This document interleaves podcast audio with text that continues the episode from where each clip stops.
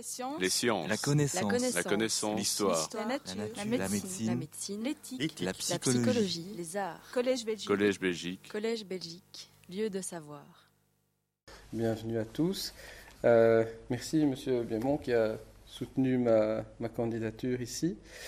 Euh, évidemment, euh, on, on- on avait dit quand le- l'Académie royale lance ses invitations, ils disent il faut un titre accrocheur. Alors je me suis dit, ben voilà, on va, faire un titre euh, euh, qui peut avoir l'air mystérieux. Et euh, finalement, ben, je, dirais que si vous sortez d'ici en, vous disant, ben voilà, je comprends le lien entre ces fractales et la marche, ben c'est gagné. Donc, dites-moi à la fin de la conférence si jamais vous avez encore une interrogation. Alors, concernant la marche, ben, tout en vous disant bienvenue, euh, moi je ne l'ai jamais chanté parce que je, chante très mal, mais il y a quand même une- un chant scout, je crois, qui est, assez connu, et, on sait que voilà, la meilleure façon de marcher, c'est c'est bien celle-là. Et, et moi, ce que je vais vous montrer, c'est qu'en fait, euh, tout est dans l'action de recommencer. En fait, le fait est que quand on marche, ben oui, on recommence. Et, si on recommençait à l'identique, ben on serait un robot, on ne serait pas un humain. Et, le fait qu'on ne fait pas les choses à l'identique, ben c'est là que ça se cache, en fait, le sujet de mon exposé. C'est dans cette idée, on recommence, on marche, et on ne fait pas toujours la même chose. Et finalement, qu'est-ce qu'on peut apprendre de, de cette chose-là? Je voudrais dire aussi que euh, l'étude euh, de la marche, il y, a de la, il y a plein de places. Ici devant, il y a plein de places. Oui, c'est la place du roi, là, sans doute. Euh, voilà, donc euh, je voudrais dire aussi que l'étude de la marche, c'est évidemment pas nouveau, ben, parce que le phénomène n'est pas nouveau. Depuis que l'homme marche sur ses deux pieds, euh, on s'est sans doute interrogé sur la marche. Qu'est-ce qui change aujourd'hui? Ben, C'est les moyens techniques. Et c'est vrai que dans ma présentation, il sera beaucoup question de moyens techniques aussi. Parce que même si ça, par contre, ça aurait été moins attirant dans un titre, mais je vais beaucoup parler d'outils mathématiques. En fait, je vais amener des outils mathématiques dans un domaine où ils n'étaient pas présents euh, au départ et voir ce qu'on peut y apprendre. Alors, des gens qui ont étudié la marche euh, avec des moyens scientifiques, ben, moi, j'aimerais parler d'un pionnier. Il n'est pas très connu, mais c'est quand même une époque héroïque. Euh, ce monsieur, c'était les débuts de la photographie. Alors, je ne sais pas quel est le secret, mais il avait réussi à brancher en série des plaques photographiques et à les faire s'allumer, enfin prendre des photos à intervalles réguliers. Donc ce monsieur Muybridge, là, qui est quand même décédé en 1904, donc ça remonte loin, vous pouvez regarder sur le net, il a photographié des dizaines, voire des centaines de mouvements humains et animaux aussi. Il a étudié aussi les mouvements animaux. Et, et ben ça, c'est un enfant qui marche. Euh, les artistes utilisent encore ça aujourd'hui. Euh, quand on fait des études comme ça dans les beaux-arts pour apprendre à un peu dessiner les mouvements, ils se servent de ça parce que c'est quand même bien. Et ça, c'est un adulte qui marche. Et bon, vous allez me dire, euh, je ne vois pas trop. Et effectivement, c'est difficile de voir des différences. Et ça, c'est une personne plus âgée qui marche. Et, c'est vrai que, après tout, est-ce que ces gens marchent de la même façon? Bon, Si on regarde les clichés, on verra que ce n'est pas le cas. Ils ne marchent pas de la même façon. Vous allez me dire, si on les voit en vrai, on s'en rend compte aussi. Donc peut-être que l'idée des, clichés ici n'est pas, très importante, mais quand même, c'est toujours ça qu'on fait aujourd'hui. On analyse la marche avec des techniques ben, d'analyse du mouvement. Et en fait, on en vient à se poser des questions. Qu'est-ce que marcher? Ça, c'est facile. Je, crois que la, chanson du début répond à, cette question-là. Maintenant, je pense qu'une question, euh, question beaucoup plus pertinente, c'est qu'est-ce que c'est que marcher normalement? Ça, ça devient intéressant parce que euh, finalement, bon, j'ai- développé ce travail de recherche en travaillant avec des kinésithérapeutes. C'est vrai que le kinésithérapeute, ben, qu'est-ce qui vous aide à faire quand vous avez une pathologie? À remarcher normalement. Mais en fait, avant de s'intéresser à la maladie, il faut déjà savoir qu'est-ce que c'est qu'être normal pour pouvoir ramener quelqu'un qui ne l'est pas vers cette normalité. Donc l'idée, qu'est-ce que marcher normalement, est une idée qui a en fait beaucoup de sens, même si l'activité est, tout à fait euh, anodine a priori. Alors, euh, donc ça vaut la peine sans doute de se poser la question. Et ce qui est intéressant, c'est que ben, je me suis rendu compte, euh, ça c'est une vidéo de juin 2007. Vous savez, actuellement on parle plus que d'intelligence artificielle. C'est la thématique à la mode. Le gouvernement français va faire son intelligence artificielle, les Américains aussi. Bref, tout le monde veut faire de l'intelligence artificielle. Euh, Google investit dans l'intelligence artificielle. Et ce qu'ils ont fait, euh, donc ils ont montré cette vidéo-là en juillet passé ils ont programmé, donc ceci est, purement virtuel, ils ont programmé une espèce de corps humain. Donc ils ont programmé euh, des segments, des bras, des jambes. Ils ont programmé l'idée qu'il y avait de la gravitation, donc de la pesanteur. Et ils ont programmé un environnement. Donc quelque part, c'est un jeu vidéo. Et ils ont donné au jeu, euh, à l'ordinateur, une consigne. Et la consigne, c'est d'avancer. Donc l'ordinateur fait ce qu'il faut pour avancer. Sauf qu'au début, il ne sait pas ce qu'il doit faire pour avancer. Alors l'ordinateur essaye des combinaisons. Et ils étaient très contents d'annoncer que, à force d'essayer, ben, l'ordinateur avait fini par comprendre qu'il fallait mettre un pied devant l'autre pour avancer. Mais voyez ce qu'il fait avec ses bras là En fait, ce qui est intéressant avec l'intelligence artificielle, c'est que on arrive à dire à des robots d'apprendre à marcher. Et l'idée, c'est finalement de se dire, est-ce qu'ils vont faire comme nous? Bah, un peu, mais pas tout à fait comme nous.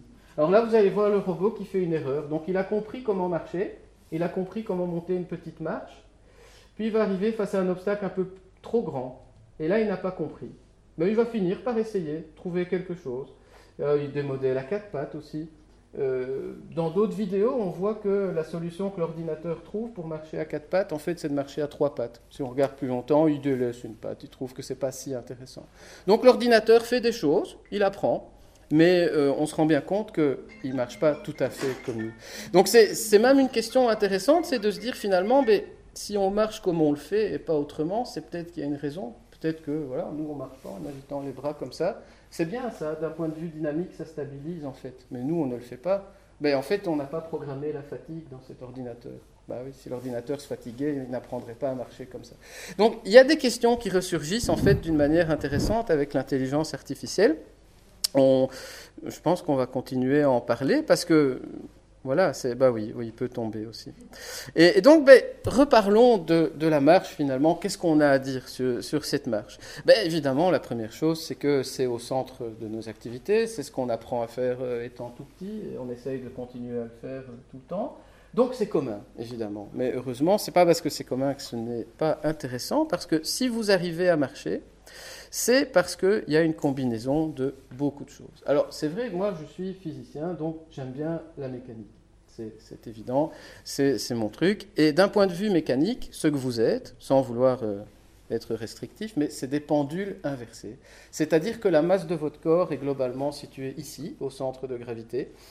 Et le pendule inversé, ben, c'est quelque chose qui n'est pas stable. Parce que quand vous posez le pied par terre, votre masse est au-dessus du point d'appui, et quand vous basculez, ben, naturellement, votre tendance, c'est de tomber.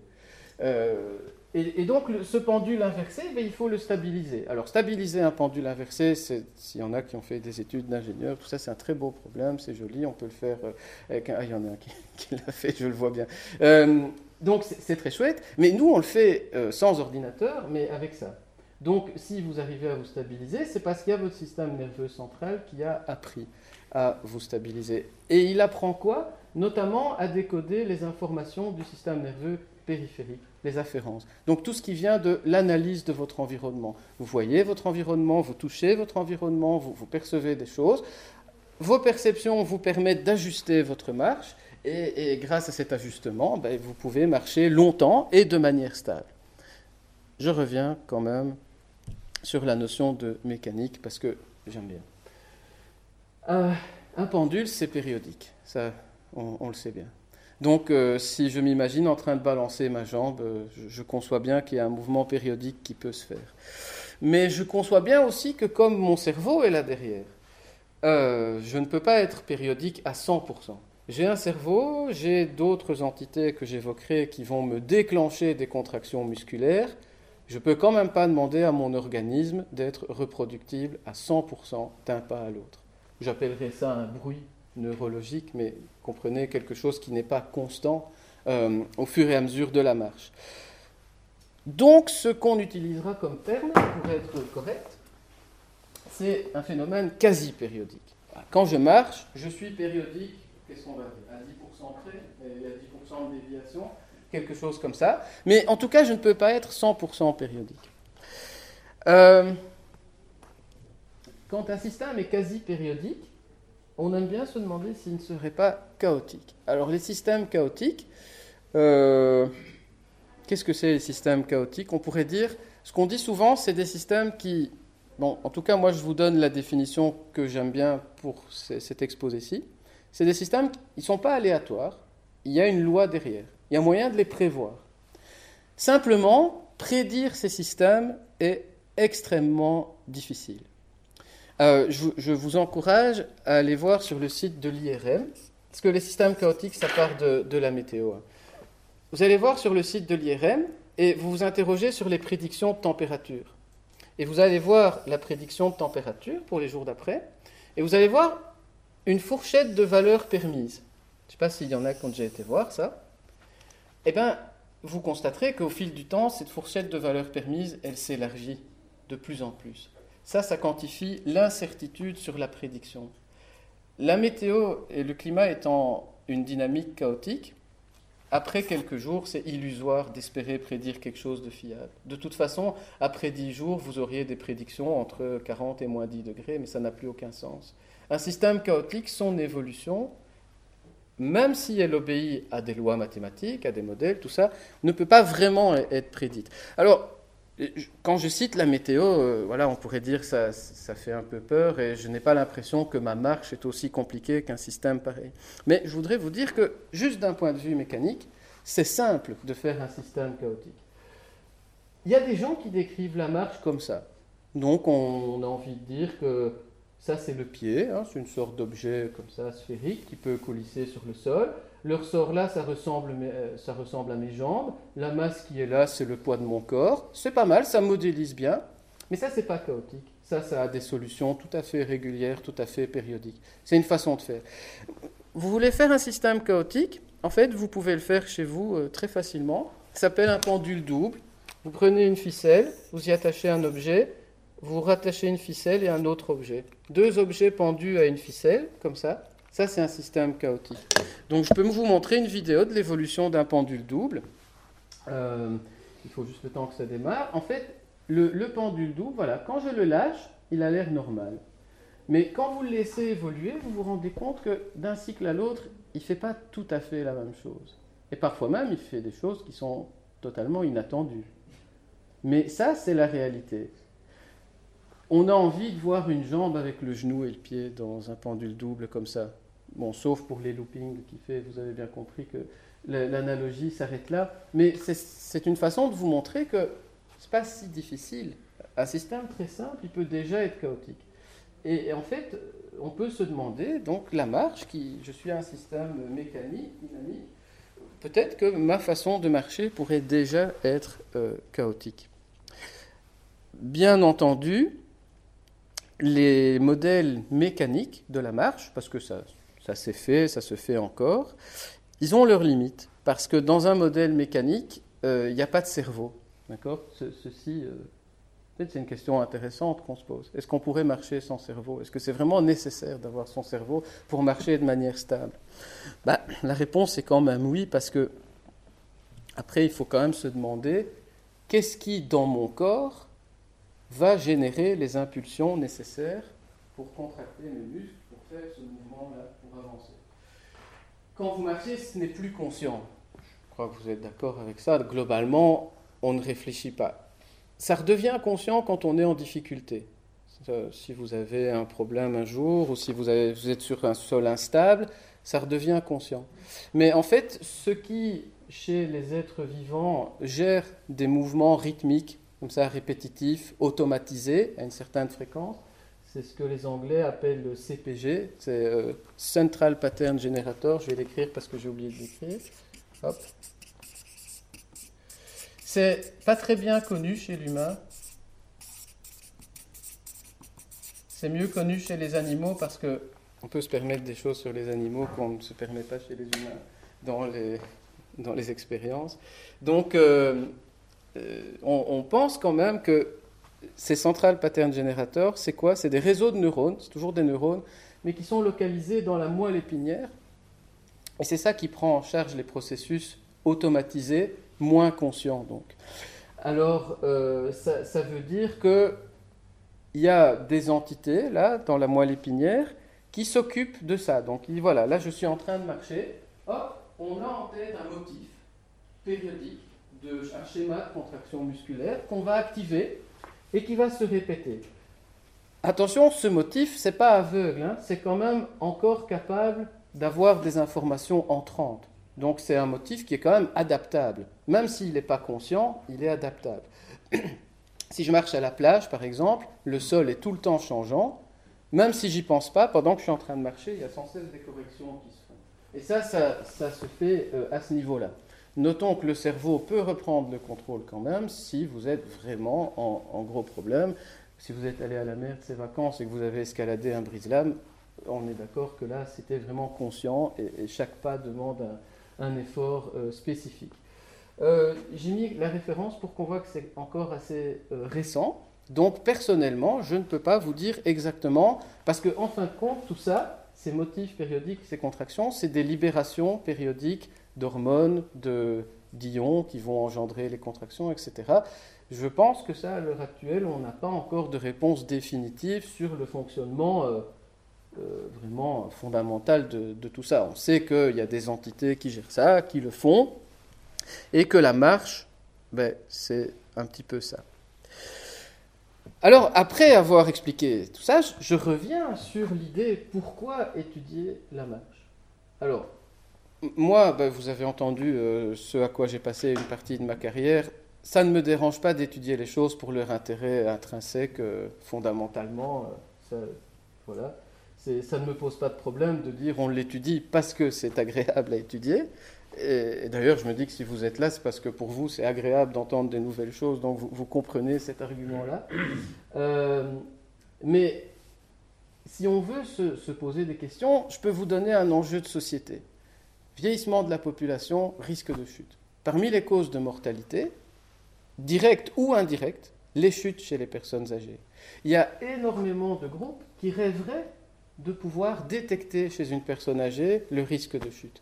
D'avoir un outil qui vous filme, là, maintenant, pendant que vous marchez bien, mais qui pourrait dire, une sorte de prédiction, de dire, ah, attention, cette personne-là, elle est à surveiller, parce que, voilà, dans sa marche, il y a ça, il y a ça. Ça, il y a beaucoup de gens qui, sont très très intéressés par ça pour, pour des idées évidentes. Donc la question posée par ça, c'est quelle information me serait nécessaire sur la marge de quelqu'un et quel type d'algorithme pour prédire s'il y a un risque ou il n'y a pas de risque? Ça déjà, ça serait pas mal. Alors, grande question par rapport à ça, il y a bien sûr l'œil du médecin, c'est clair. Mais il faut se dire aussi que moi, je, on n'est pas en train de, vous allez voir si ça devient technique, je ne suis pas en train de dire que des machines peuvent remplacer des humains. Je, suis juste en train de dire que des machines voient des choses que nos yeux ne voient pas, et inversement, nos yeux voient des choses que les machines ne voient pas. Donc s'il y a une solution à ce genre d'enjeu, elle est dans, dans, la maîtrise de tous les outils, pas d'un côté et pas de l'autre. Euh, pourquoi pas quantifier l'efficacité d'un traitement? Il y a des centaines de traitements, de méthodes de revalidation mais finalement, euh, on peut avoir l'impression que ça marche. Mais si on offre une nouvelle manière d'évaluer la marche, on pourrait se dire ah ce traitement est efficace parce qu'il améliore ceci dans la marche ou cela dans la marche. Et ça peut peut-être aider à préciser. Euh, d'autres euh, groupes, mais ça c'est moins, moins mon cas, mais d'autres groupes qui sont assez intéressés dans la marche et ses caractéristiques, c'est les gens qui travaillent en robotique. J'avais trouvé une vidéo assez récente. Ça c'est un robot un des plus autonomes qui existent. Donc vous voyez qu'il peut marcher tranquillement sur du gravier. Il est bardé de capteurs, donc il intègre l'information de l'environnement, un petit peu comme on le fait. Il faut quand même des bras pour équilibrer, hein. vous voyez, on ne peut pas s'en passer, ça, il faut quand même les bouger. Et à la réponse, est-ce qu'on peut marcher avec un cerveau? Cette chose-là n'a pas de cerveau, mais il y a quand même un gros, gros processeur là qui s'occupe de traiter toutes les informations. On ne peut pas marcher sans euh, quelque chose qui traite les informations extérieures. Donc cette chose-là euh, peut interpréter son environnement, peut réagir, peut marcher de manière autonome. Alors, euh, ça, c'est une belle performance technique, voilà, c'est très bien. Bon, maintenant, moi, je, suis personnellement toujours mal à l'aise par rapport à cette vidéo parce qu'on imagine trop facilement que ça va servir à remplacer des métiers euh, peu qualifiés ou que ça pourrait être utile sur euh, point de vue militaire ou des choses comme ça. On, sent bien que, voilà, il y a de l'intérêt pour ça pour des raisons qui ne sont pas toujours euh, optimales, mais qu'importe, on, arrive à faire marcher des, des robots comme ça. Alors, si on arrive à savoir tout ça sur la marche, c'est parce qu'on a fait des expériences pour étudier ça. Comment étudier la marche? Je pense que là, c'est assez simple à dire. Eh bien, il faut globalement un tapis roulant. C'est voilà, un tapis roulant qui permet d'être dans son laboratoire, de faire marcher quelqu'un. À partir du moment où vous avez cet outil, euh, vous pouvez euh, mesurer un petit peu ce que vous voulez sur la marche. Et vous pouvez paramétriser ce tapis roulant. Vous pouvez régler sa vitesse, choisir la durée pendant laquelle on marche, l'inclinaison du tapis éventuellement. Alors pourquoi est-ce que c'est important? C'est parce que dans la démarche scientifique, il y a quand même un besoin de standardisation. Et c'est vrai que si on n'est pas capable de contrôler tous les paramètres, on risque d'avoir des conclusions presque erronées. On peut aussi mesurer ce qu'on veut vous pouvez mesurer, euh, je ne sais pas, la, force qu'on exerce au sol. Si vous filmez, euh, si vous, filmez vous pouvez euh, contrôler la cinématique. Vous pouvez mesurer des grandeurs métaboliques, donc l'oxygène consommé, pourquoi pas, le, volume d'oxygène que vous utilisez. On, peut faire énormément de choses. De fait, énormément de choses ont été faites. J'ai regardé, je crois que la première étude qui utilise ça, c'est 1946. Et quand vous allez voir dans la base de données euh, médicale, c'est amusant de voir que le mot-clé euh, walk retourne environ 100 000 résultats. Ce qui fait que, ça veut dire quoi 100 000 résultats? Certainement pas qu'il y a 100 000 études intéressantes, mais ça veut quand même dire qu'il y a une masse de travaux et que donc, moi, je ne prétends pas faire un résumé exhaustif sur la marche. C'est un peu impossible. et donc, évidemment, ce que je vais vous dire est orienté c'est une précaution importante. Forcément, moi, je vais me concentrer sur un aspect de la marche parce qu'on a choisi d'étudier ça avec les collègues et parce que ça nous semble pertinent. Donc, on ne va pas connaître tout sur la marche euh, à la fin de, de, cet exposé, mais en tout cas, euh, vous aurez une bonne idée de, quelques phénomènes. Donc voilà, l'expérience, elle est là. Quelqu'un marche sur son tapis roulant et il suffit d'essayer d'enregistrer ce qu'on veut. Alors, enregistrer des choses, dans quel but finalement? Étudier les choses, dans quel but? Ben, Je pense qu'on peut dire que le processus auquel on veut se livrer, c'est un processus de classification. On a toujours ça en tête. Si je veux étudier la marche, c'est notamment pour classer qui est la marche normale, qui est la marche pathologique, qui est le système euh, chaotique, qui, qui, fait quoi. Et donc, en ce sens, même si on travaille avec du vivant, qui est moins prévisible, qui, est toujours plus, euh, plus irrégulier, sans doute, ben, la marche aussi peut essayer d'être classée. On peut trouver des choses qui, qui discriminent. Alors, qu'est-ce que c'est classifier? Ben, C'est trouver des, en fait, des points communs entre les systèmes qu'on étudie. Donc, le processus, il est central en science. Et c'est là qu'on se met à parler d'objectivité. Objectivité, voilà, ça, ne veut pas dire que c'est la vérité absolue, ça veut dire qu'on peut au moins se mettre d'accord sur des indicateurs qui peuvent nous servir à classer et à catégoriser ce qu'on voit. Alors s'il y en a voilà, qui aiment la physique, ben, ce, que, ce que je fais là, vous voyez, là j'ai quelqu'un qui bouge le doigt. À partir du moment où on a l'idée de relever la position du doigt en fonction du temps et de mettre ça dans un graphique, on fait une classification du mouvement. On dit ça, c'est un mouvement pour lequel la position en fonction du temps fait ça, et des tas de mouvements peuvent faire euh, la même chose, peuvent s'y rattacher ou peuvent ne pas s'y rattacher.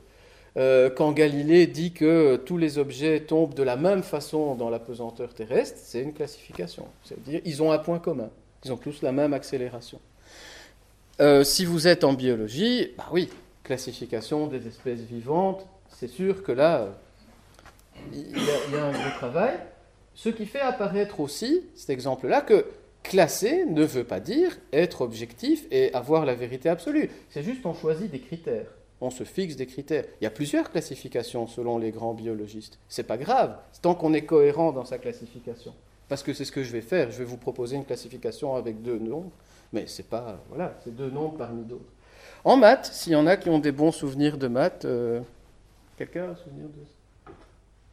En fait, ça c'est un magnifique morceau de mathématiques, mais c'est la, c'est une classification des groupes. Donc en théorie des groupes, on peut montrer que n'importe quelle euh, entité mathématique appelée groupe se rattache à une de ces catégories-là. Donc je pense que les mathématiques, c'est la science de la classification par excellence. C'est celle qui a poussé ça le plus loin et qui peut apprendre le plus de choses euh, à ce niveau-là. Autrement dit, si j'ai en tête de classer un système et de trouver des indicateurs, la question que je me pose, c'est qu'est-ce qui contient l'information? Parce que ça aussi, c'est un enjeu moderne. Hein, quand vous écoutez les médias, le big data, grand nombre de données. Tout le monde génère des données. Qu'est-ce qu'on va faire avec? Internet génère des milliards de données. On ne sait pas quoi faire avec. Mais c'est ça l'idée. C'est l'idée juste des données. Ça n'apprend rien. Il faut savoir comment les regarder. Il faut savoir où est l'information. Donc moi, qu'est-ce que je fais sur mon tapis roulant? Je vais mesurer une grandeur. Je l'appelle x. Mais je vais la mesurer au cours du temps. Mon sujet va marcher sur le tapis roulant pendant un certain temps. Voilà. Tout, ce que je peux faire va se réduire à ça. Euh, une manière classique d'aborder les choses, et qui donne des succès considérables, c'est de faire des statistiques. Donc c'est de dire, je prends toutes les données au cours du temps, je regarde comment elles se répartissent, euh, je fais la moyenne, et encore mieux, je fais un écart type. Moyenne qui donne une idée de la grandeur de la chose, écart type qui donne une idée de la dispersion de la grandeur x au cours du temps. Par exemple, quand vous marchez, la durée d'un de vos pas est typiquement de une seconde, une seconde et demie. Ça, c'est la moyenne. Avec un écart type, une dispersion, parce que vous ne faites pas toujours le même pas. Ça, c'est une approche euh, tout à fait euh, correct et, les statistiques nous fournissent un, attirail de, technologie qui permet de décoder ça, qui est assez formidable. Là où je veux euh, vous emmener, moi, c'est de dire si on fait des statistiques, on oublie l'enchaînement des données. D'accord? On ramène toutes ces données, pouf, dans un histogramme dont on fait la moyenne. Il y a des gens, c'est pas moi, hein, c'est des gens euh, que je citerai en leur temps, il y a une vingtaine d'années, qui se sont dit, mais en fait, Peut-être qu'une bonne information se trouve dans la façon dont ces choses varient au cours du temps, dans l'enchaînement de ces choses. Donc peut-être l'information n'est pas tellement dans cette répartition-là, mais dans la façon dont ces données euh, varient au cours du temps. Et ça, c'est là où on va aller. Alors, pour étudier l'enchaînement des choses au cours du temps, il faut être capable de voir l'évolution des grandeurs à long terme. Pourquoi? Ben, Parce que si je regarde ma marche sur quelques pas, la structure dans le temps ne va pas m'apprendre beaucoup. Donc je dois pouvoir regarder les choses à long terme. Et tout commence avec un article fondateur, je cite 1996, 20 ans, dans lequel le mot fractal apparaît. On y vient, parce qu'il ne faut pas, que vous soyez floués, il y aura quand même des, des fractales. Et il y a un autre mot que je souligne, euh, j'aurais dû souligner l'autre. Fluctuation. Donc, on s'intéresse aux fluctuations. Fluctuation de quoi? Stride intervalle. Ça, c'est euh, la durée de, deux pas successifs. C'est la durée d'un cycle de marche. 1, 2. Vous mesurez cette durée-là. Qu'est-ce qu'ils ont fait, ces gens? Ils ont fait marcher des individus sur tapis roulant, bien sûr, mais pendant une longue durée. Longue durée, pour euh, l'époque en tout cas, c'est 10 minutes. Alors, selon moi, c'est juste un impératif technique qui fait qu'on ait attendu 1996. Parce qu'il faut une bonne précision, il faut enregistrer quand même un nombre suffisant de données pendant suffisamment longtemps. Et donc ça veut dire que, euh, à nouveau, il faut se remettre en 1996. C'est des calculs qui sont aujourd'hui très faciles et très accessibles, mais qui à l'époque étaient relativement coûteux. Donc je pense que c'est pour ça tout simplement qu'on a attendu l'idée d'une on a attendu 1996. Alors on peut faire ça avec des modalités variables. Hein. On peut faire marcher des individus sains, des individus pathologiques, en avant, en arrière, de tout ce qu'on veut, et essayer de voir ce qui change. Alors là où on pourrait être déçu, c'est si vous me demandez, mais qu'est-ce qu'on voit en fait? Ben on voit ça. Alors, on voit des. Mais c'est là que ça devient tout à fait pertinent. Donc je vais vous dire ce que vous voyez. Ça, c'est le temps qui passe. Et ces courbes-là montrent les valeurs successives d'un pas. Donc ça veut dire que euh, ce pas-là a duré 1,4 secondes, ce pas-là a duré 1,30 secondes, ce pas-là a duré autant. Donc c'est la durée successive des pas que vous faites. Alors comme je le disais tout à l'heure, on pourrait se dire, je fais une moyenne de tout ça et j'étudie la chose. Mais moi, ce que je voudrais, c'est avoir des informations sur la structure et l'enchaînement qui est là. Alors, en la matière, ça, ça a l'air de rien, mais la première question qui préoccupe, c'est les fluctuations qui sont là. Est-ce qu'elles sont aléatoires? Est-ce que c'est juste le hasard qui fait que d'un pas à l'autre c'est différent? Ou est-ce qu'elles sont structurées? Est-ce qu'il y a des tendances? Est-ce qu'il y a des choses globales? On peut prendre l'analogie avec les cycles du sommeil en fait. Quand vous analysez l'activité cérébrale de quelqu'un qui dort, vous avez aussi hein, le même genre de courbe. Mais si on regarde sur 3 euh, heures, 6 heures, on voit des tendances globales apparaître qui correspondent au cycle du sommeil. Et donc, est-ce qu'on peut faire apparaître la même chose ici? Alors, ce qui est intéressant, c'est que l'auteur a été très généreux. En plus de ces courbes-là, il a mis cette courbe-ci où les points ont été mélangés aléatoirement. Donc ça, c'est vraiment aléatoire. Et ça, c'est peut-être pas aléatoire. Comment faire la différence entre les deux Qu'est-ce qui permet d'affirmer que ce n'est pas aléatoire? Alors je vais y venir, parce que c'est là que viennent les fractales. Euh, donc ce qu'il est apparu après étude, c'est que la dynamique de ces données-là n'était pas aléatoire, elle est chaotique. Comme je disais, il y a quelque chose derrière, il y a des tendances derrière, mais très difficile de dire lesquelles. Mais il y a quelque chose les fluctuations que vous voyez là sont dites autocorrélées. Alors autocorrélées, si vous voulez, remplacer ça par le terme mémoire. Autocorrélé, ça veut dire que le signal dépend de lui-même. Ça veut dire que quand je marche, le pas que je fais maintenant dépend de toute l'histoire qui m'est arrivée jusqu'ici. Enfin, toute l'histoire. Dépend en tout cas de plusieurs pas. Donc, ce qui est apparu par analyse mathématique, c'est la marche n'est pas un phénomène aléatoire. Je ne remets pas tout à zéro à chaque fois que je pose le pied par terre. Il y a une histoire derrière, il y a une mémoire. Donc le grand débat au début, c'est ça, hein. c'est l'aléatoire contre le déterminé, contre le déterminisme. Alors je vous ai déjà parlé de ces notions de vocabulaire, hein. donc les systèmes apparaissent chaotiques et autocorrélés, et pas aléatoires. Donc, la question qui est maintenant, c'est de dire, ben, qu'est-ce que ces gens ont utilisé pour affirmer que ce n'était pas aléatoire, qu'il y avait une mémoire dans la marche, qu'il y avait quelque chose qui, se produisait? Et on retombe sur la question quantifiée. Parce que, voilà, c'est des séries, on ne peut pas dire comme ça, on ne voit pas ce, ce qui se passe. Alors, comment quantifier? Juste un petit mot sur l'idée de dynamique. Tout serait magnifique si j'avais accès au fonctionnement de mon cerveau et si je savais exactement ce que mon cerveau décide de faire d'un pas à l'autre. Donc ce qui serait vraiment bien, c'est que j'ai à ma disposition une règle de transition. Si j'étais capable de dire, connaissant les pas que je fais, connaissant, je ne sais pas moi, mes dix derniers pas par exemple, je peux prédire le suivant, parce que je sais ce que mon cerveau fait, je sais ce que mes jambes font, alors tout serait fini. Mais le problème, c'est que je n'ai pas ça. Pas ça à ma disposition, je ne peux pas aller voir dans mon cerveau, je ne peux pas comprendre ça. Donc ce magnifique opérateur-là, transition, il est inconnu. C'est un problème. Moi, tout ce que j'ai, ce n'est pas l'objet fondamental. Moi, j'ai accès à la sortie de ça. J'ai accès à ce qui se passe pour du vrai. Alors, moi, ce que je me dis, c'est que, et c'est ce que les mathématiciens font, on croit que le mathématicien élabore des formules, mais c'est pas vrai. Le mathématicien, il regarde, il fait des tests, il réfléchit avec son bon sens, et puis il fait des formules. C'est tout à fait différent. Et moi, ce que je dis, c'est que quand on voit des séries, on appelle ça des séries temporelles comme ça, en fait, notre œil est sensible à deux dimensions.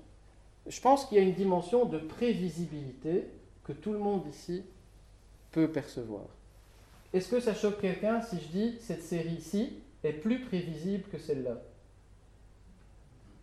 Non, cette série-là, il y a des petits pics, hein, il y a des petites choses, mais il y a vraiment une tendance à augmenter linéairement. Cette série-ci, l'air de rien, elle est prévisible parce qu'elle oscille très régulièrement. Celle-là, non.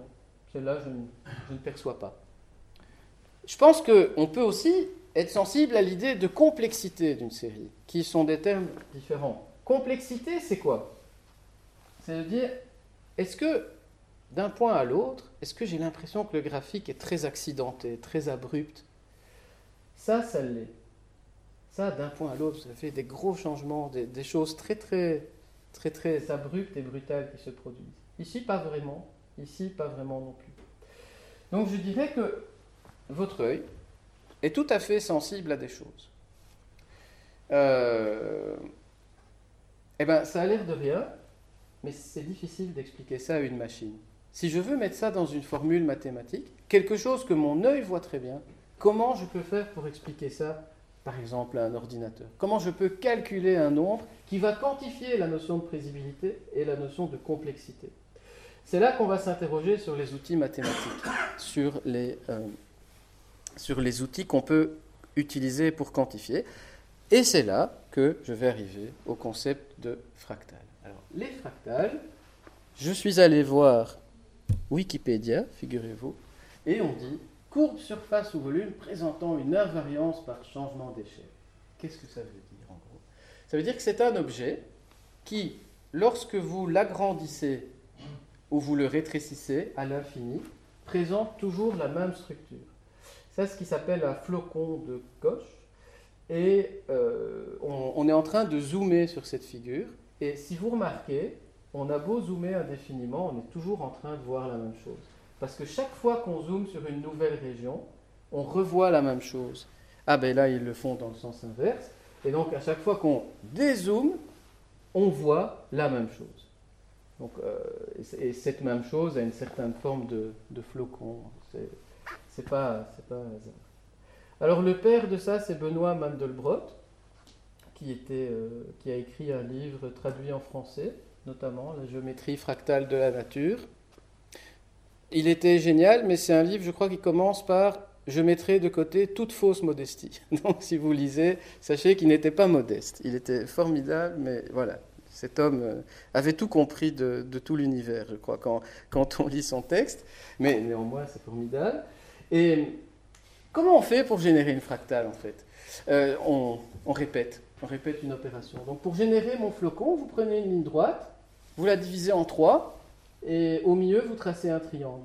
Chaque ligne droite, vous la redivisez en trois, et au milieu, vous tracez un triangle, et ainsi de suite. Donc l'idée, c'est appliquer une même opération de plus en plus. Ça, une éponge de Menger, c'est comment? Ben, Vous prenez un cube, vous le coupez en neuf, et vous enlevez, vous enlevez les cubes au milieu de chaque face. Les petits cubes qui restent, vous les coupez en neuf, vous enlevez les cubes au milieu de chaque face et ainsi vous obtenez aussi une fractale. Donc si vous allez voir à l'intérieur de chaque cube, vous voyez toujours la même chose. Alors, euh, quel est le lien euh, avec la marche? Pas encore de lien. Mais je peux quand même vous dire que la nature, elle aime relativement bien l'idée des fractales. Parce que, je vous donne ici trois exemples. Chez les végétaux, c'est vraiment manifeste. Parce que comment grandit un végétal?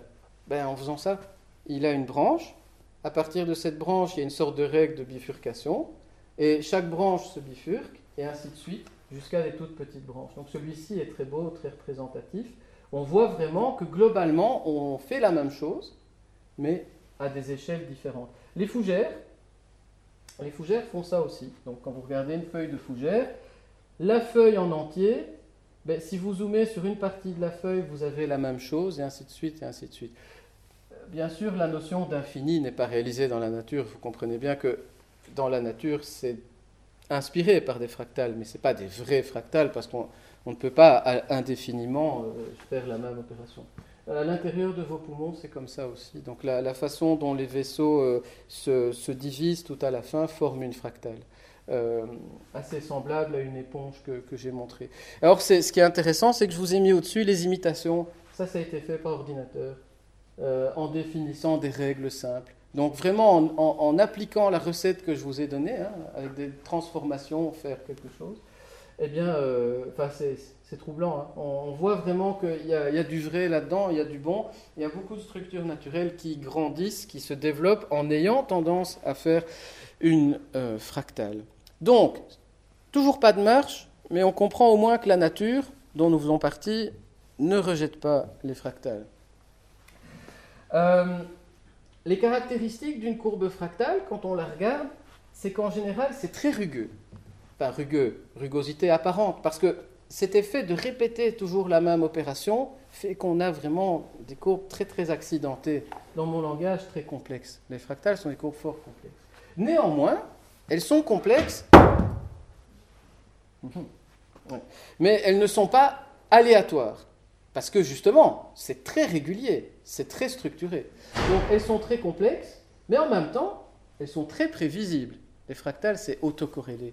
Parce que c'est la.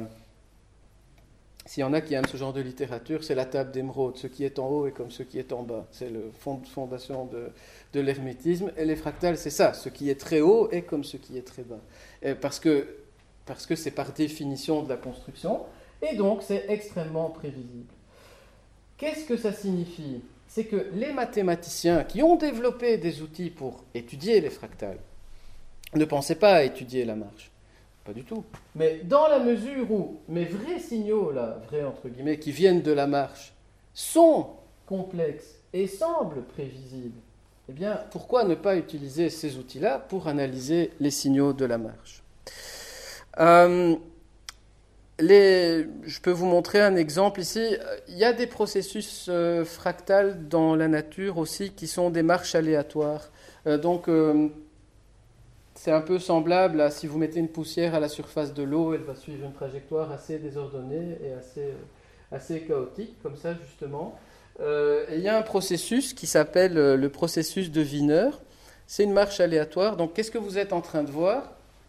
Ben, Si vous me dites toujours la même chose, vous avez raison. En fait, vous voyez une courbe qui donne la position d'un objet qui fait une marche aléatoire comme ça au cours du temps. Et on a zoomé indéfiniment sur la solution de la marche. Et en fait, plus vous zoomez dans le temps, donc peut-être que ça, ça fait 10 secondes, puis une seconde, puis 1 milliseconde, etc. En fait, on voit toujours la même chose. Donc ça existe, ça, ça peut se générer, sauf que et c'est là où il faut être euh, correct intellectuellement, lorsqu'on enregistre des données, on ne peut pas avoir une vraie fractale. Pourquoi? Je ne peux pas indéfiniment zoomer, parce que je ne peux pas enregistrer mes données en continu. je peux enregistrer quoi? 500 points par seconde, 1000 points par seconde. Donc l'idée de zoomer indéfiniment, c'est interdit à cause de la qualité de la mesure. J'ai dit tout à l'heure qu'il a fallu attendre 96 pour avoir assez de, mesures, c'est relié à ça aussi. Je ne peux pas non plus dézoomer indéfiniment parce que si je fais marcher quelqu'un 10 minutes, c'est 10 minutes. Je ne peux pas euh, dézoomer jusqu'à 100 000 ans. Ce n'est pas permis pour moi.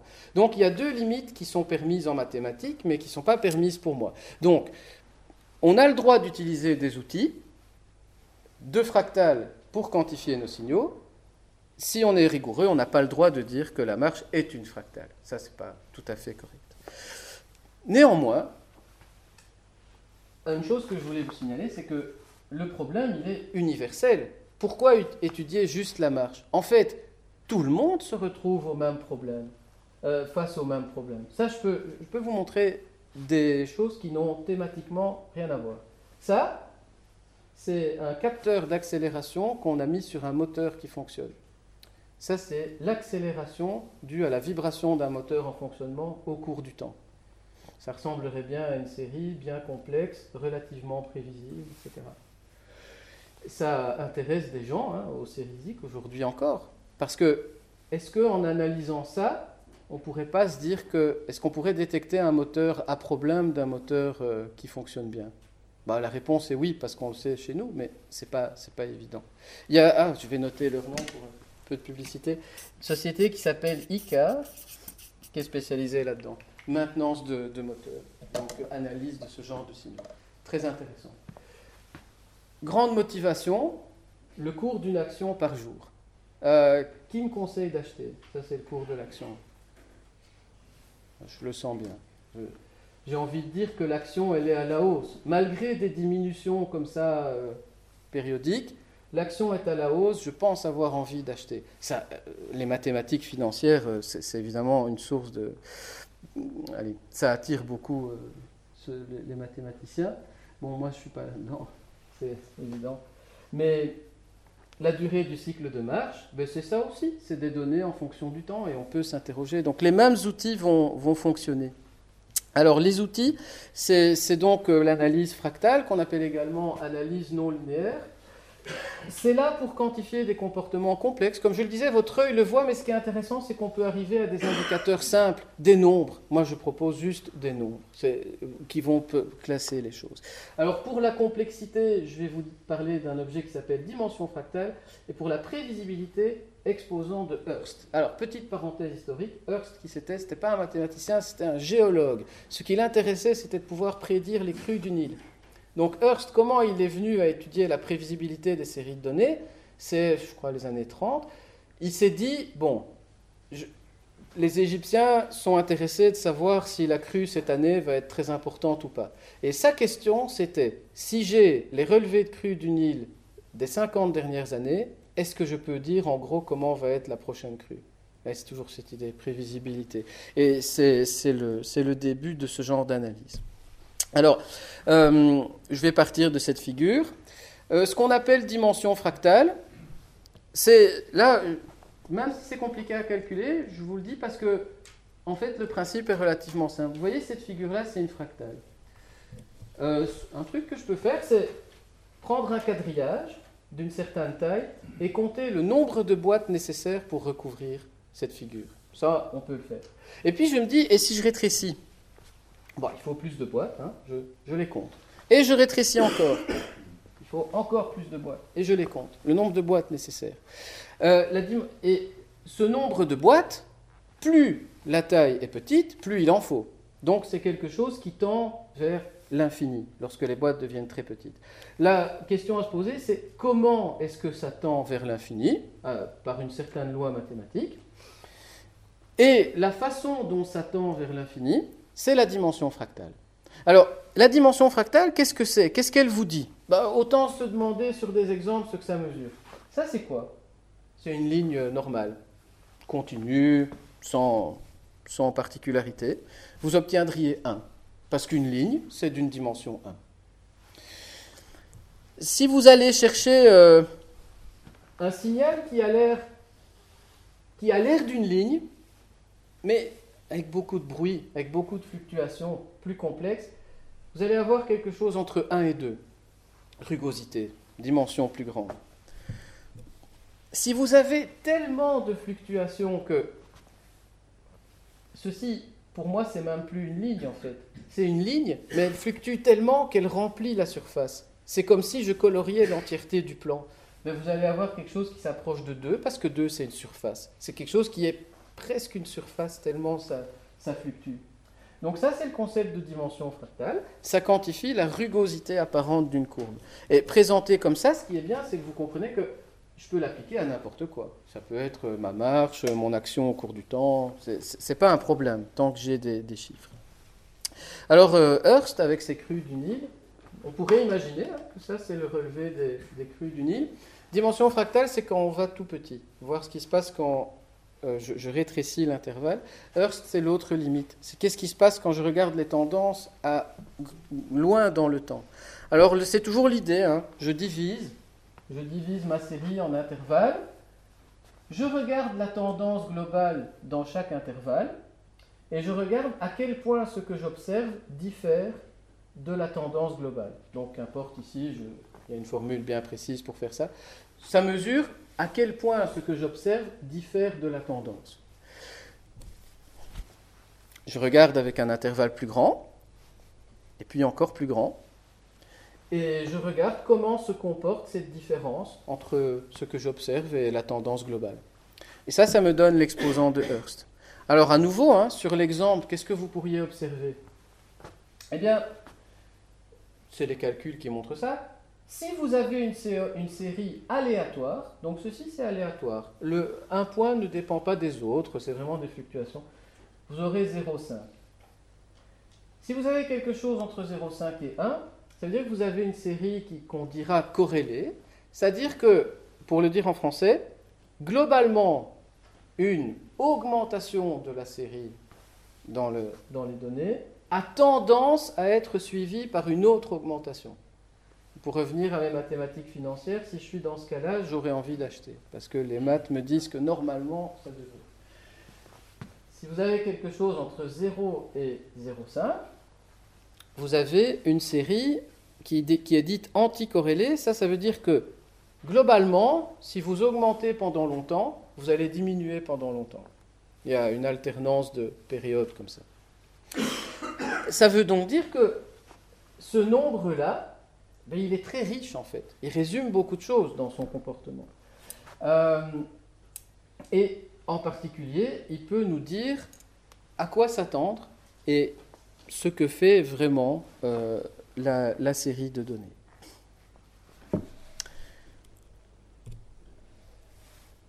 On a eu une vision de, la marche, on a eu une, vision des, des, fractales et des outils qui peuvent quantifier les fractales. Je vous ai parlé beaucoup d'applications parce que c'est important de se dire que euh, c'est ça l'intérêt de faire des mathématiques, c'est que les outils développés peuvent s'étendre à, des tas d'autres choses que, leur situation de départ. Et ben maintenant, il faut quand même se demander qu'est-ce qui se passe quand on mélange la marche et les outils d'analyse qu'on vient de développer. Est-ce qu'on peut apprendre des choses? À nouveau, euh, je ne peux pas être exhaustif, donc je serai chauvin et je vais raconter surtout ce que nous sommes en train de faire dans mon groupe. Mais on n'est pas en désaccord hein, avec les autres, évidemment, loin de là. Donc euh, il y a trois, euh, trois travaux qui sont, qui sont accessibles qui, ou qui le seront. Mais naturellement, on n'est pas les seuls à travailler là-dessus. Donc ce que je vous dis, ce n'est pas des lubies de, de, notre groupe, évidemment. Il y a une communauté importante d'articles. Euh, d'ailleurs, les organisateurs m'ont demandé une liste d'articles intéressants pour ceux qui veulent. Ça sera disponible sur le site. Euh, il y en a ici aussi. J'ai fait exprès d'en mettre des différents, comme ça vous avez plus de choix. Euh, bah, mon choix personnel, ça serait celui-là parce qu'il fait un bon résumé. Donc si jamais, si, jamais il y en a qui veulent, c'est un très bon résumé. Finalement, on va passer un peu de temps à essayer de voir ce qu'on peut apprendre euh, avec tout ça. Alors, on peut grouper par, euh, par exposant. Voilà. Prenons le temps de regarder euh, ce qui se passe. Il y a des individus sains. Alors, à nouveau, qu'est-ce qu'on appelle individu sain bah, Faisons confiance aux médecins. Il, dans tous ces articles, au cours du temps, je pense que si on additionne, oui, on doit être à de, 200 ou 300. Donc la, courbe verte que vous voyez là est, basée sur les individus sains. Il doit y avoir 200 ou 300 individus qui se sont prêtés au jeu, qui ont tous marché sur un tapis roulant pendant au moins 10 minutes. Et on a enregistré les paramètres de leur marche. Et on a calculé l'exposant de Hurst, hein, correspondant en fait à la prévisibilité de leur marche. La courbe que vous voyez là, c'est l'évolution de cet exposant en fonction de l'âge des participants. vous voyez qu'on fait comme la météo, hein. c'est des statistiques, donc je ne peux pas garantir que la courbe verte, c'est la valeur Bon, moi j'ai été plus récemment confronté au même genre de courbes, mais les courbes de croissance des enfants. Donc si vous avez ça pour vos enfants ou vos petits-enfants, euh, les médecins adorent d'ailleurs faire paniquer avec ça, il n'est pas sur la courbe. Mais en fait, euh, voilà, c'est pas grave. Hein. En même temps, on s'y remet. Et ça, ça serait la courbe de l'exposant de Hearst pour un individu sain. Si on accepte l'idée de prévisibilité et de tout ce que je vous ai dit, euh, j'aimerais vous attirer votre attention sur le fait que toutes les valeurs, là, sont comprises entre 0,5 et 1. Ça veut dire quoi? Ça veut dire que quand vous marchez, vous n'êtes pas aléatoire, premièrement. Vous êtes ce qu'on appelle autocorrélé. voire même fortement autocorrélés. Qu'est-ce que ça veut dire? Ça veut dire qu'il y a une histoire, il y a une mémoire. Ça veut dire que même si vous n'en êtes pas conscient, le pas que vous faites maintenant dépend de ce que vous avez fait pendant 10 pas avant, 20 pas avant, que sais-je. Il y a une mémoire dans, dans ce que vous faites. Parce que vous retenez, parce que vous apprenez, et parce que, voilà, même si ce n'est pas conscient, vous apprenez comment marcher. Et, je pense que c'est même à notre intérêt. Si, si ici, voilà, j'apprends à marcher sur ce sol euh, euh, délicat, eh ben, euh, c'est bien que je me souvienne de comment ça fonctionne. Et donc, quelque part, c'est très simple de se dire que je peux me souvenir de ce qui se passe. Ça, c'est la première constatation. Cependant, la deuxième constatation, c'est que ça diminue avec l'âge. Alors, qu'est-ce qui se passe avec l'âge? Les enfants, en, général, on considère que voilà, entre 20 et 40 ans, c'est un peu les groupes de référence euh, où, a priori, il y a le moins de problèmes, le moins de pathologies. L'enfant est plus haut que la référence de 20 à 40 ans. Ça veut dire que la marge de l'enfant, elle est plus prévisible, en fait. Est-ce que euh, ça a l'air a, priori contre-intuitif. Parce que vous pourriez me dire, moi je vois marcher mes jeunes enfants, mes jeunes petits-enfants, euh, ils ne sont pas trop prévisibles. Hein. Ils, tombent. Euh. En fait, ça veut dire quoi?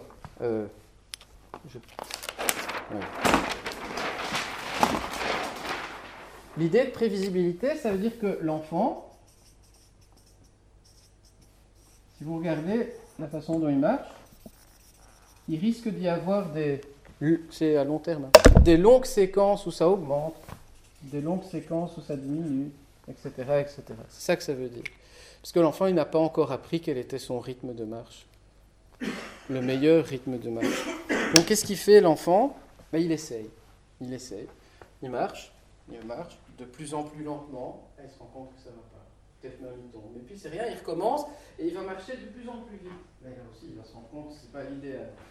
En fait, ce qu'on voit là, c'est l'idée d'apprentissage de l'enfant. C'est l'idée qu'il se sert du long temps de marche pour apprendre quel va être son rythme optimal de marche. Ce qui n'est pas facile parce qu'encore bien l'enfant grandit, donc à chaque fois il faut, il faut changer, il grandit vite, et c'est pour ça que ça diminue ici. Entre 20 et 40 ans, euh, l'adulte a trouvé son, son régime de marche optimal. Et alors, ces, valeurs qu'on observe là, c'est vraiment typiquement observé dans les systèmes chaotiques. Je, je, reviens sur ce mot. Donc ça veut dire il y a quelque chose derrière, une dynamique que je ne connais pas, mais qui gère tout ça, qui gère ma marche, qui n'est ni trop grande ni, ni trop petite. C'est voilà, on est juste dans la quantité qu'il faut. Si, si je suis trop prévisible, ben, c'est pas bon parce que je suis pas adaptable. Si je suis trop peu prévisible, c'est pas normal non plus. Et alors, quand on vieillit, ben, on devient plus, euh, plus aléatoire, on dirait. Donc le, vieillissement fait que euh, donc sans doute les, les, structures qui contrôlent la marche diminuent en efficacité, et d'un pas à l'autre, il y a finalement moins de contrôle, plus d'aléatoire, plus de perturbations, et c'est ce qu'on observe ici. Les, alors, euh, les, individus sains sont importants, mais dans ce domaine d'études, la première chose que les scientifiques ont étudiée, c'est les pathologies du système nerveux central, donc les pathologies neurodégénératives. Euh, et vous en avez ici, donc je vous explique hein, ce que vous voyez. Euh, les points verts, c'est une sclérose latérale amyotrophique. Les points rouges, euh, enfin rouge, mauve, maladie de Huntington, et les points mauve foncés, là, mieux connu, maladie de Parkinson.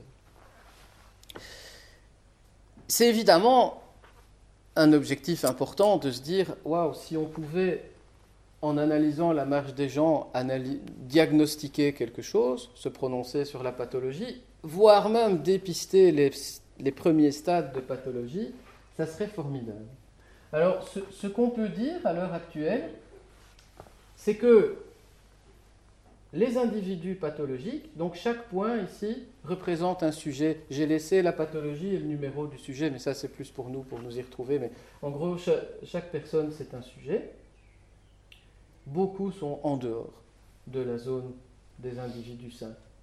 Alors ça, vous, vous ne le savez pas, mais ceux qui sont dans la zone là, où on pourrait les confondre avec des individus sains, c'est ceux qui sont à des stades débutants des, pathologies. Les individus avec les pathologies vraiment avancées sont là et, sont là. Donc ça veut dire que avec cet outil-là, finalement, avec ce chiffre, il est en tout cas possible de séparer, dans une certaine mesure, des individus pathologiques des individus sains. Et ce qu'il y a, c'est que euh, quand je disais euh, c'est plus prévisible, imaginons, vous savez, les Parkinsoniens, ils sont, plutôt hauts. Donc à âge égal, ils sont plus hauts. Eh bien, ça, ça, aide à comprendre en fait le sens de ce paramètre qu'on est en train de, mesurer. Parce que le Parkinsonien, il perd le rythme de la marche. Il, n'a plus ça. Son, atteinte fait qu'il n'a plus ce rythme automatisé. Et donc, il doit conscientiser ce rythme de marche pour pouvoir marcher. Donc, ça repasse dans du conscient, et donc c'est plus prévisible en fait. C'est beaucoup plus prévisible parce qu'il faut conscientiser ce qui se produit. Euh, les individus qui ont Huntington, c'est une maladie un petit peu plus rare, euh, ils sont plus bas, sont plus aléatoires. Mais par définition, cette maladie-là, c'est une maladie qui vous génère des mouvements tout à fait involontaires et non contrôlés. Donc des gens qui ont cette pathologie, voilà, ils ont le sang qui ne demande rien, euh, le bras qui s'agite, la jambe qui... Donc c'est assez lourd et assez invalidant, bien sûr, mais plus aléatoire, marche plus aléatoire. Donc tout ça est cohérent. Alors, c'est intéressant pour moi de vous montrer la richesse qu'il y a dans ce genre de diagramme, parce que je me dis, si on n'a pas ces outils d'analyse, ben, ben, on a ça. Et, je reviens, je reviens, parce que finalement, en science, on fait toujours la même chose. Quand, quand ce scientifique se demande si un enfant marche différemment d'un adulte, ben moi je réponds avec ça. Ça, c'est l'intervalle de marche pour un enfant. Et ça, c'est l'intervalle pour un adulte. Et le problème, c'est que ça, euh, à l'œil nu, c'est pas si évident à regarder. Mais je peux quand même vous signaler que chez l'enfant, il y a des tendances un petit peu plus nettes, qui font comme ça ou qui font comme ça. Tandis que chez l'adulte, c'est un peu moins marqué. Ça, c'est plus grande prévisibilité, ça, c'est l'idée d'apprentissage. Je peux aussi vous signaler l'échelle. Là, je vais entre 0,7 et 1,1. Là, je vais entre 1,1 et 1,2. L'adulte, il contrôle très très bien son intervalle de marche. L'enfant ne le fait pas vraiment bien, c'est plus dispersé. Donc si vous avez l'impression que votre enfant, il marche de manière plus irrégulière, euh, c'est vrai, mais en ce sens qu'un pas peut être très court, très long, très court. Donc tout ça, c'est l'analyse de, cette marche. Et, quelque part, on le voit, mais euh, on le voit, mais on le, comprend encore mieux avec ces indicateurs. Alors, le rêve, c'est que ce genre d'outil soit un outil de diagnostic. Je vous montre un exemple pour Huntington. Ça, c'est une échelle clinique. Donc moi, je, vous dis, on, ne remplace pas euh, les médecins, on fait autre chose. TFC, là, ce qu'on appelle Total Functional Capacity, c'est une mesure euh, clinique très concrète de la capacité d'un individu atteint de cette pathologie à effectuer des tâches de la vie quotidienne. Donc plus c'est grand, plus on est capable, plus c'est petit, moins on est capable. Et, ce score-là est établi sur des items très concrets. Est-ce que l'individu sait se lever de sa chaise, sait ouvrir un, un bocal, sait tenir un verre en main? C'est vraiment des choses très très concrètes. Et il y a une corrélation tout à fait remarquable entre l'exposant de Hearst diminue et le fait que progressivement l'individu perde son aptitude aux tâches de la vie quotidienne. Donc finalement, en allant dans, les tréfonds de ces séries de données et en calculant cet exposant de Hearst, eh bien on obtient quelque chose qui est en accord avec quelque chose qui se produit dans la vie quotidienne des gens. Évidemment, le rêve serait euh, la frontière grise, là, c'est les individus euh, en bonne santé entre 20 et, 40, euh, entre 20 et 50 ans. C'est là où on a trouvé qu'il y avait le moins de, problèmes. Et donc, vous voyez qu'on s'en éloigne progressivement. Donc, est-ce que ce genre d'examen pourrait être un jour un outil de diagnostic? Pourquoi pas? On peut, on peut y penser. Qu'est-ce qu'on y gagnerait? Ben, Ce qu'on y gagnerait, c'est la standardisation. Parce que cet examen-là, faire marcher quelqu'un 10 minutes sur un tapis roulant, il est le même pour tout le monde partout. Tandis que parfois, ça, ben, selon le médecin que vous avez, il va juger, oui, celui-là, il a du mal, celui-là... C'est pas grave, mais c'est une autre façon de voir les choses. Donc, ça peut aussi être un outil intéressant de diagnostic. Je vais encore parler un petit peu de l'autre outil, qui est la, la dimension fractale. Je n'ai pas parlé de la complexité de la série de données. Alors pourquoi je, je, vous mets ça euh, Tout le monde a, déjà vu ça. Donc euh, c'est extrêmement difficile de ne pas regarder son, son smartphone quand on marche. Et, et, même, et même sur l'autoroute. Moi, je suis toujours inquiet parce que quand je double quelqu'un sur l'autoroute, une fois sur deux, au volant en train de regarder son smartphone. Mais passons. Euh, comment on en est venu à ce projet? La dimension fractale, c'est la complexité. C'est la façon dont les séries euh, oscillent comme ça à court terme. Dans une vision intuitive, on a envie de dire que ça, ça reflète l'aptitude de mon organisme à s'adapter rapidement à des petits changements d'environnement. Parce que si je suis capable de fluctuer rapidement comme ça, je suis adaptable. Je peux vraiment gérer les choses. Et on a commencé à étudier des, en fait, cette problématique des, smartphones. C'est parti de là parce que euh, on se dit tiens, comment simuler dans un laboratoire une perte d'adaptabilité? Mais on se dit simplement en déconcentrant les gens. Si on occupe les gens avec une tâche cognitive, ils vont être moins réceptifs à leur perception, à leur vue, et, donc on devrait pouvoir mettre en évidence quelque chose. Ce qu'on a fait. Alors, à nouveau, hein, qu'est-ce que vous voyez? Euh, Ça, c'est la dimension fractale. Ça, ce sont des individus euh, qui ont entre, entre 20 et 22 ans. On a choisi des individus qui sont appelés des digital natives, ils sont nés avec les technologies. Donc ils ont l'impression que c'est normal pour eux et, on pense intuitivement que ces gens, comme ils ont grandi là-dedans, leur marche n'est pas affectée. Finalement, si on marche avec le smartphone ou pas, c'est la même chose. Et donc on s'est dit, tiens, c'est un bon public pour essayer de tester ça. Les croix jaunes, c'est leur, euh, leur score, je vais dire, lorsqu'ils marchent 10 minutes, euh, concentrés sur le tapis roulant. Les croix bleues, c'est quand ils marchent en parlant. Donc là, même expérience, mais il y avait quelqu'un à côté qui discutait avec eux d'un sujet euh, pas polémique, pas politique. Euh, on discutait du, covoiturage, donc vraiment du, une discussion comme ça de, choses euh, pas émotionnelles. Et les lignes relient, c'est le même individu, hein, pour que vous voyez. Ben, toutes les lignes pratiquement elles diminuent. Ah, il y en a un qui augmente, mais ça, c'est les statistiques. Il y en a toujours un qui ne fait pas comme, comme les autres, c'est pas grave. C'est pour ça qu'il faut prendre beaucoup de gens dans les études.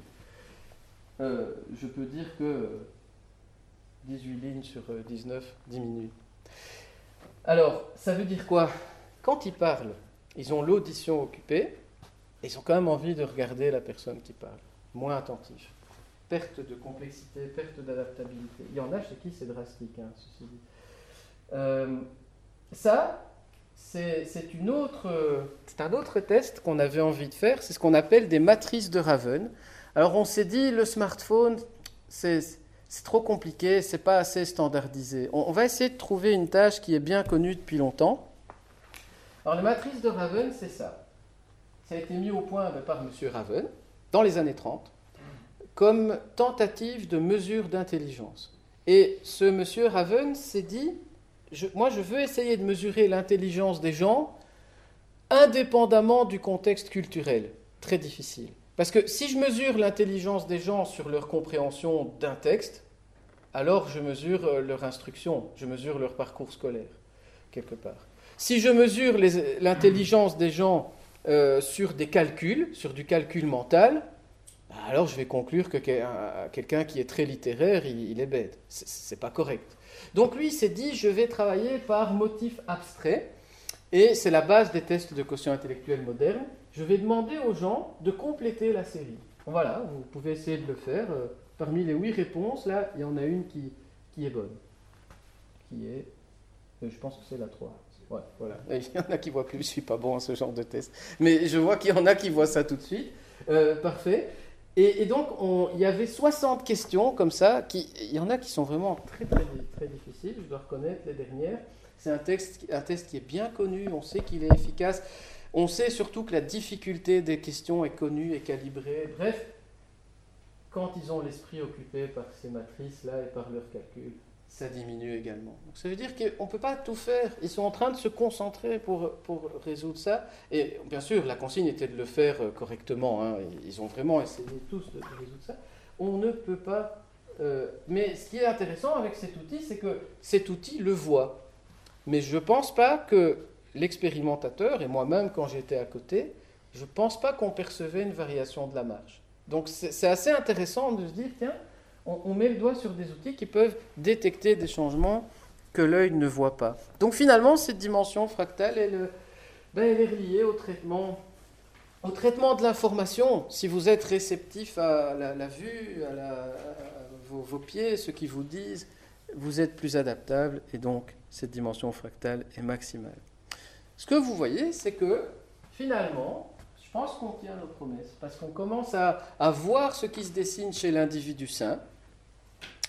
L'individu sain qui marche, c'est un phénomène bien maîtrisé, quasi périodique, mais dans ce quasi-là se cache tout le sel de l'histoire, c'est cette notion d'autocorrélation, les fluctuations, les déviations que vous avez par rapport à la marche euh, ne sont pas aléatoires. Et en fait, l'individu sain, contrairement à ce qu'on aurait pu croire, c'est celui qui réalise un maximum de complexité. C'est celui pour lequel les paramètres sont les plus complexes. On n'est pas les seuls à dire ça. Je vous ai trouvé un article de 2002. Même dans l'article, il fait un petit peu ça comme une devinette. Qui est l'individu sain là-dedans? Qui est l'individu malade? Eh Ça, c'est ce que vous voyez, c'est la fréquence cardiaque d'individus en fonction du temps. Donc pendant 30 minutes, on a fait marcher des gens, on a enregistré leur fréquence cardiaque. Ben, l'individu sain, c'est lui. Là. Les autres, là, ils sont malades. Pourtant, ils ont des tracés incroyablement simples. Donc, être parfait n'est pas être sain. Parce que l'individu sain, c'est celui dont le cœur peut réagir, peut s'adapter, peut, Je vous ai donné un bon truc pour rentrer ce soir. Hein. Être, être sain, ce n'est pas être parfait, ça c'est bien. Quand je renverserai une assiette ce soir en faisant la vaisselle, je dirai je suis sain, je ne suis pas parfait. Eh bien, ça, c'est des individus qui ont une insuffisance cardiaque, le A et le C. Et donc, euh, ben, leur cœur, il n'est pas adaptable, il peut faire tout, il fait ce qu'il peut, voilà, il fait ce qu'il peut, il peut juste rester dans son rythme-là. Et, donc, ça, c'est des considérations de 2002, donc c'est des propos qui commencent à se développer. Au niveau de la prévisibilité, euh, on dirait, je, dirais qu'il y a un, un, optimum. Je dirais qu'être trop prévisible, euh, on s'aperçoit que c'est pas bon, parce que ce n'est pas naturel. Et l'être pas assez n'est pas bon non plus, parce que ça veut dire qu'on contrôle plus rien. Quelque part, la prévisibilité, c'est le contrôle. Et donc, il y a une espèce d'optimum. Trop de contrôle n'est pas une marche correcte, et, pas assez ne l'est pas non plus.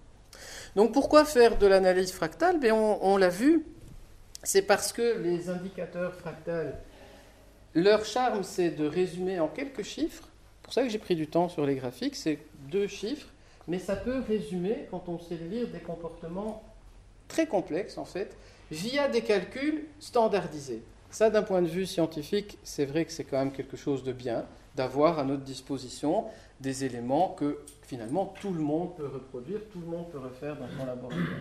Ça semble être un bon discriminant des différents types de marches et autres signaux. Hein. Je vous ai montré un électrocardiogramme, ça marche aussi. Euh, et, donc on peut se demander si c'est sans, sans prétention, mais est-ce qu'on n'est pas, est-ce que c'est pas une autre manière de redéfinir l'individu sain C'est celui qui peut gérer une marche à plus long terme.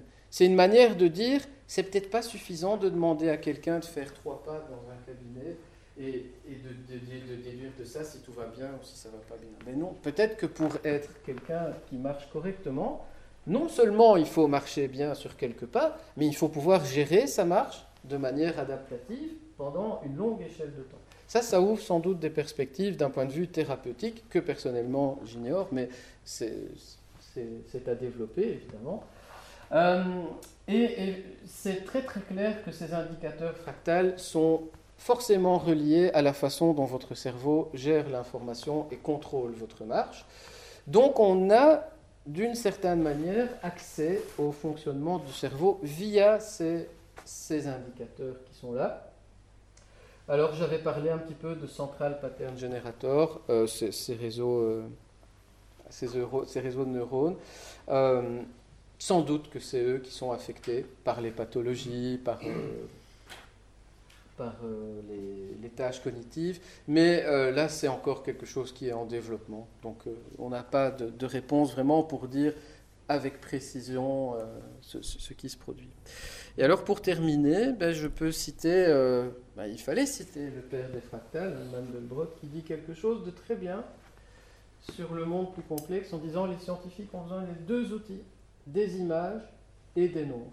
La vision géométrique, c'est la vision mathématique que j'ai un peu développée avec vous. La vision normale, ben, c'est notre bon sens, c'est ce qu'on voit et c'est ce qui nous fait avancer. Et donc c'est voilà le petit tour auquel vous avez été conviés. On est parti d'une chanson scout et on a fini par une citation de Benoît Mandelbrot. C'était un bon programme. Merci d'avoir écouté.